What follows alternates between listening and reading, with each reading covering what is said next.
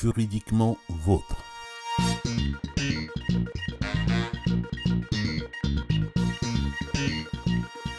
Le droit est notre affaire. Notre affaire à tous. Bienvenue dans le podcast juridique du professeur Akanji Kombe. La Constitution et nous, acte 3, acte final.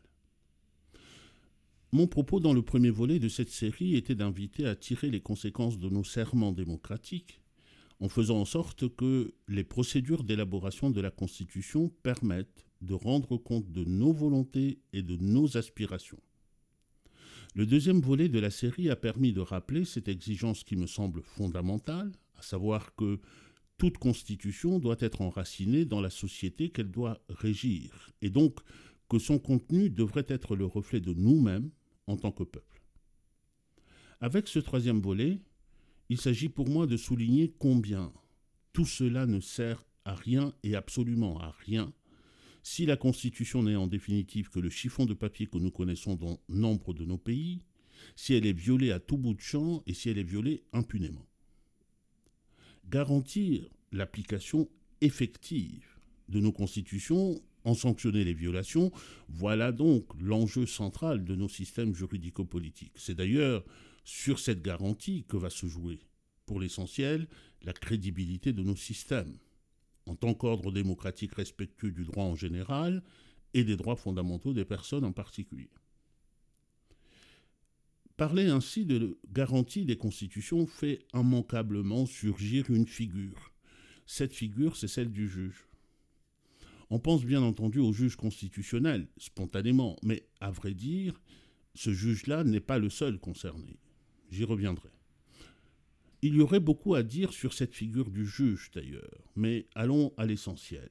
Dans la perspective qui est la nôtre, qui est celle de notre rapport à la Constitution en tant que citoyen, le plus important me semble être, pouvoir être exprimé de la manière suivante en trois propositions. Primo, le juge n'a pas le monopole de la garantie du respect de la Constitution. Il s'agit là d'une responsabilité partagée même si, nous le verrons, il faut bien admettre que la position du juge est et demeurera indiscutablement la plus éminente. Deuxième proposition, pour être en mesure de remplir son rôle, le juge a besoin de notre initiative, ce qui nous place dans une position dont nous n'avons pas toujours conscience, celle d'acteur à part entière de la protection juridictionnelle de nos constitutions. Troisième et dernière proposition, la position éminente qu'occupe le juge quand il s'agit de protéger la Constitution contre les violations doit nous amener à réfléchir très sérieusement sur les garde-fous possibles. Car, il ne faut pas l'oublier, tout pouvoir peut conduire à des abus. Et de tout pouvoir, il faut penser à prévenir les dérives. Voilà donc nos trois propositions. Il nous reste à présent à les explorer, en commençant bien sûr par la première proposition. Quand j'affirme que le juge n'a pas le monopole de la garantie du respect de la Constitution, je veux essentiellement dire la chose suivante. C'est que le juge est un dernier recours.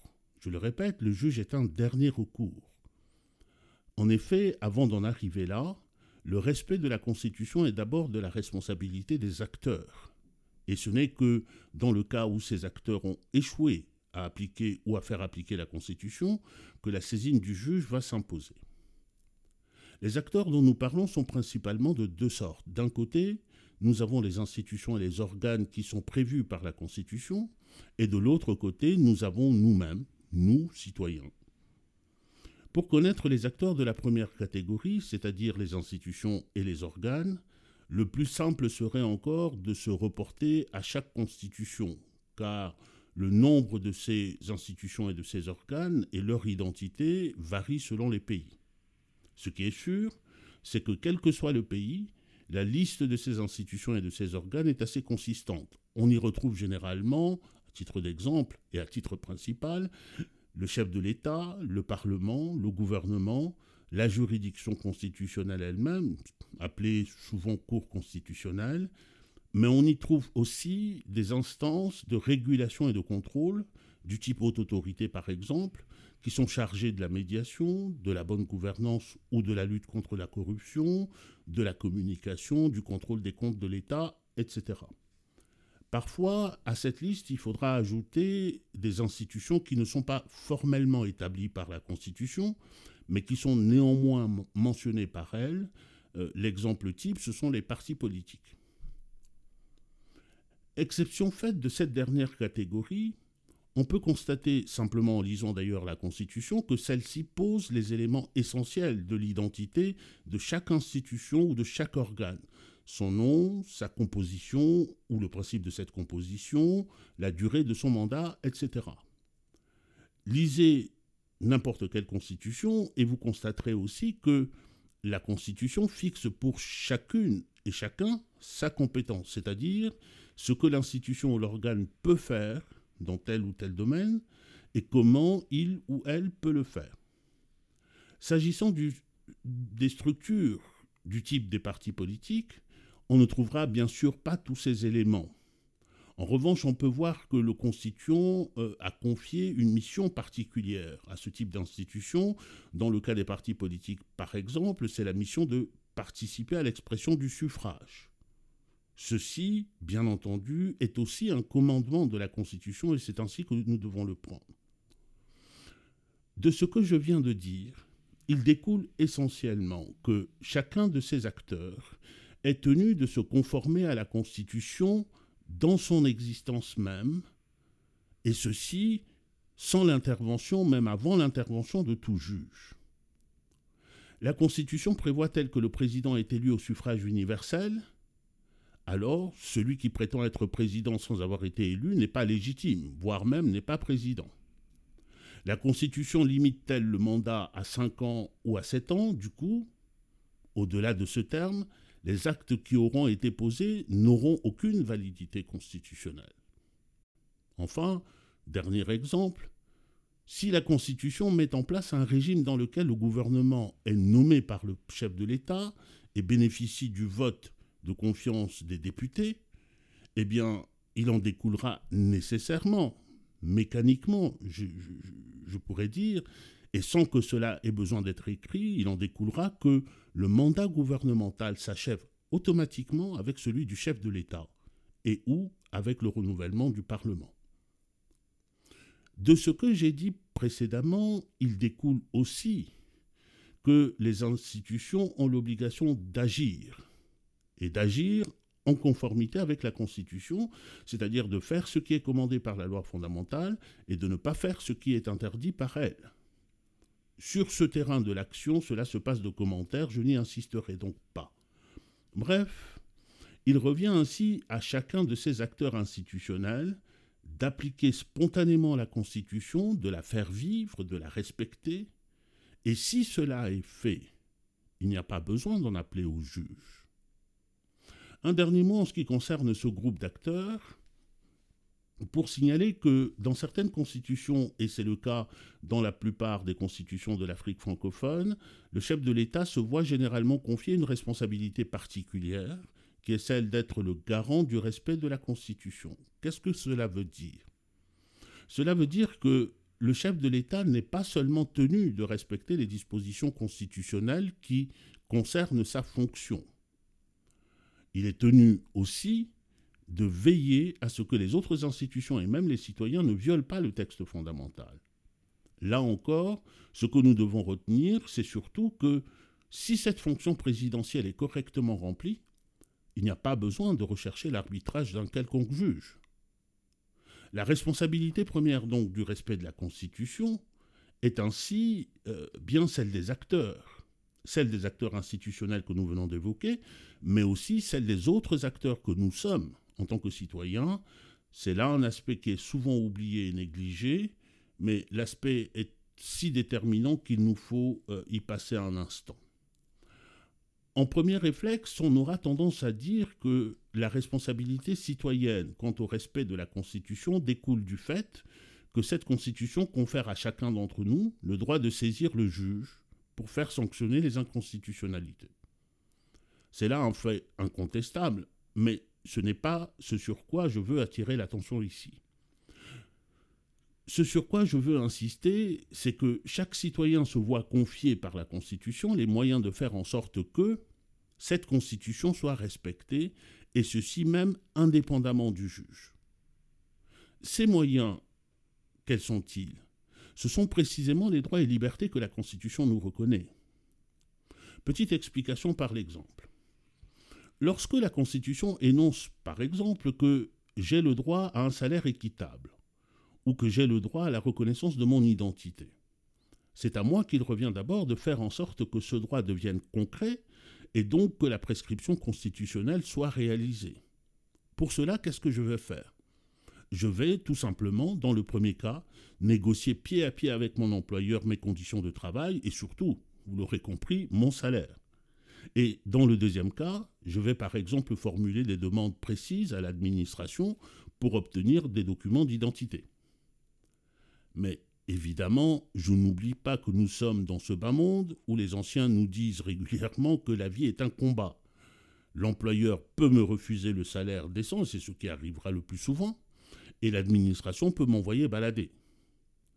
Et c'est ici qu'interviendra un type de droit particulier, prévu eux aussi par la Constitution, et que certains appellent des droits collectifs ou des droits individuels d'expression collective. Revenons à nos exemples. Pour maximiser mes chances d'obtenir gain de cause face à mon employeur, j'ai la faculté, et le droit selon la Constitution, de faire entrer dans le jeu un syndicat. Et même, avec ce syndicat, de faire pression sur mon employeur au moyen d'une grève par exemple. Pour ce qui est de mes documents d'identité, je me dis que la stratégie gagnante serait de sortir de mon tête-à-tête avec l'administration et de m'associer d'autres personnes. Du coup, je m'en vais rédiger une tribune que je fais publier pour alerter l'opinion. Je ne fais pas que cela. Je réunis en plus les autres personnes qui sont dans la même situation que moi pour que nous envisageons une action commune. Et une fois que nous sommes réunis, je leur propose que nous manifestions pacifiquement. Le fait est que les parcours que je viens de décrire renvoient à des droits et libertés précis que garantit la Constitution. Liberté d'association, liberté syndicale, droit d'action collective, liberté de réunion, liberté de manifestation pacifique. En les activant, je ne permets pas seulement de rendre effectives les dispositions de la Constitution qui prévoient ces droits et libertés, je fais bien plus. J'utilise ces droits et libertés que la Constitution met à ma disposition comme des moyens comme des moyens pour obtenir que mes autres droits soient respectés, en l'occurrence mon droit à un salaire correct et mon droit euh, à ce que soit reconnue mon identité, par exemple. Et comme vous le voyez, jusqu'à présent, je n'ai fait intervenir aucun juge. Il s'agit donc bel et bien de moyens de garantie, mais de moyens de garantie non juridictionnels. J'ajoute que ces moyens sont à ma disposition pour toute cause licite de sorte que je peux, et je devrais même pouvoir les mobiliser pour ces autres causes licites, dont le respect de la Constitution dans son ensemble, euh, en faveur de la bonne gouvernance, et j'en passe. Voici donc, pour ma première proposition, le juge n'a pas le monopole de la garantie du respect de la Constitution, il nous revient en premier à nous, acteurs, institutionnels ou citoyens, institutionnels et citoyens, la responsabilité de respecter, de faire respecter nos constitutions. Ceci étant dit, venons-en maintenant à la garantie juridictionnelle. C'est l'autre moyen de protéger la Constitution, un moyen assurément important. Cette importance vient précisément du fait qu'il s'agit ici d'un dernier recours. Mais il vient aussi du fait que le juge intervient ici un peu comme le médecin pour soigner un corps malade et empêcher une issue fatale. Précisons aussi que lorsque nous parlons de justice constitutionnelle, nous nous référons habituellement aux cours constitutionnelles. Mais elles ne sont pas les seules. On oublie trop souvent le rôle des juridictions administratives et du juge judiciaire en la matière. Or, c'est bien à ces juges qu'il revient la responsabilité de faire respecter la Constitution par l'administration d'une part et par les personnes privées dans l'autre cas. C'est donc cet ensemble-là, juridictionnel, que nous devons avoir en vue quand nous pensons justice constitutionnelle. Et c'est d'ailleurs à cet ensemble que se rapporte notre deuxième proposition, qui est que la garantie juridictionnelle du respect de la Constitution ne repose pas que sur l'action des juges, elle dépend aussi, elle dépend pour une grande partie de nous citoyens en tant que justiciables. Le fait est que les juges, quels qu'ils soient, quel que soit le pays, n'ont que très rarement le pouvoir de se saisir d'eux-mêmes de cas, de dossiers ou de plaintes. Pour qu'ils puissent en connaître et décider, encore faudrait-il que ces cas ou ces dossiers soient amenés devant eux, ce qu'on appelle en langage juridique euh, des requêtes ou des recours. En matière constitutionnelle et dans les pays qui ont des constitutions d'inspiration française, un rôle important est généralement dévolu en matière de recours aux grandes autorités de l'État. Ces autorités, ce sont le chef de l'État, le Premier ministre, le président du Parlement ou les présidents du Parlement, ou encore les députés, qui se voient reconnaître le droit de saisir la Cour constitutionnelle. Reste que le rôle ainsi dévolu aux plus hautes autorités de l'État ne doit en rien masquer notre responsabilité de citoyens justiciables. En effet, nous-mêmes sommes des acteurs de la protection juridictionnelle de nos constitutions, et d'ailleurs, une des innovations les plus remarquables de nos constitutions d'aujourd'hui est précisément d'avoir élargi les possibilités de recours des individus devant le juge constitutionnel ou le juge de constitutionnalité. Concrètement, face à un acte administratif, j'ai toujours la possibilité d'en appeler à la Constitution devant le tribunal administratif. De même que face à un acte d'une personne privée, je peux toujours en appeler à la Constitution devant le juge judiciaire. Je peux aussi, dans la plupart des pays, invoquer la Constitution pour contester une loi dorénavant. En somme, à chaque fois que j'ai la conviction qu'un acte juridique ou qu'un comportement n'est pas conforme à la Constitution, j'ai la possibilité, et j'irai même plus loin, j'ai le devoir d'en saisir le juge compétent pour qu'il dise le droit ou qu'il dise et qu'ils disent la Constitution. Bien entendu, et j'en conviens aisément avec vous, la suite de cette décision de recours est tout sauf simple.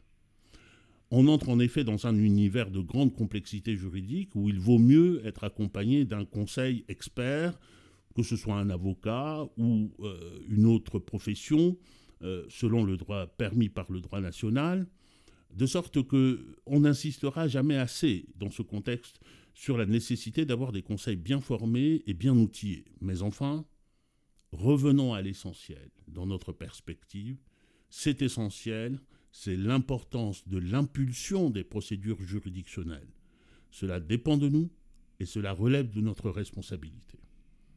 Et j'en arrive ainsi à ma troisième proposition qui est de dire que garantir l'effectivité de nos constitutions aujourd'hui exige de nous que nous réfléchissions sérieusement à des garde-fous au-delà du juge constitutionnel. Car il faut bien se rendre à l'évidence, il arrive que le juge se trompe. Il arrive aussi plus souvent qu'on ne le dit que nos cours constitutionnels ne disent pas le droit et rendent des décisions purement politiques. Or, partout, ces cours peuvent le faire en toute impunité puisque, au-delà d'elles, il n'y a rien, du moins au plan national. Il y a là d'ailleurs un réel problème pour notre démocratie, voire une menace sérieuse sur nos démocraties. Car lorsqu'une Cour constitutionnelle couvre des élections que tout le monde sait truquer, lorsqu'elle cautionne une révision constitutionnelle que chacun sait contraire au texte de la Constitution en vigueur, lorsqu'elle donne un brevet de constitutionnalité à tel texte simplement pour ne pas froisser un chef de l'État, ce juge sape sérieusement et durablement la confiance que le citoyen peut avoir en ces institutions.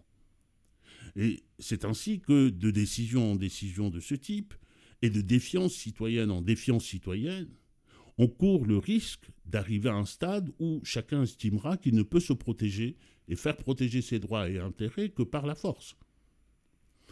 À vrai dire, dans la plupart de nos pays, et spécialement dans nos pays africains, il serait possible de prévenir l'essentiel de ces dérapages en s'employant simplement à rendre concrètes les garanties qui entourent habituellement l'œuvre de justice et qui figurent déjà formellement dans nos textes. Ces garanties qui ont pour nom indépendance de la justice et impartialité des juges. Une, cour constitutionnelle, il faut qu'on se le dise, Une Cour constitutionnelle dont le président est le conseiller juridique du chef de l'État n'est pas une juridiction indépendante. Et on ne peut attendre d'elle qu'elle serve l'intérêt général en ne disant que le droit. Il en ira pareillement d'une Cour dont les membres sont révocables à, son gré, au gré du chef de l'État. Et il en ira pareillement pour des cours dont les membres sont à ce point indigents qu'ils accueilleront la corruption comme un bol d'air.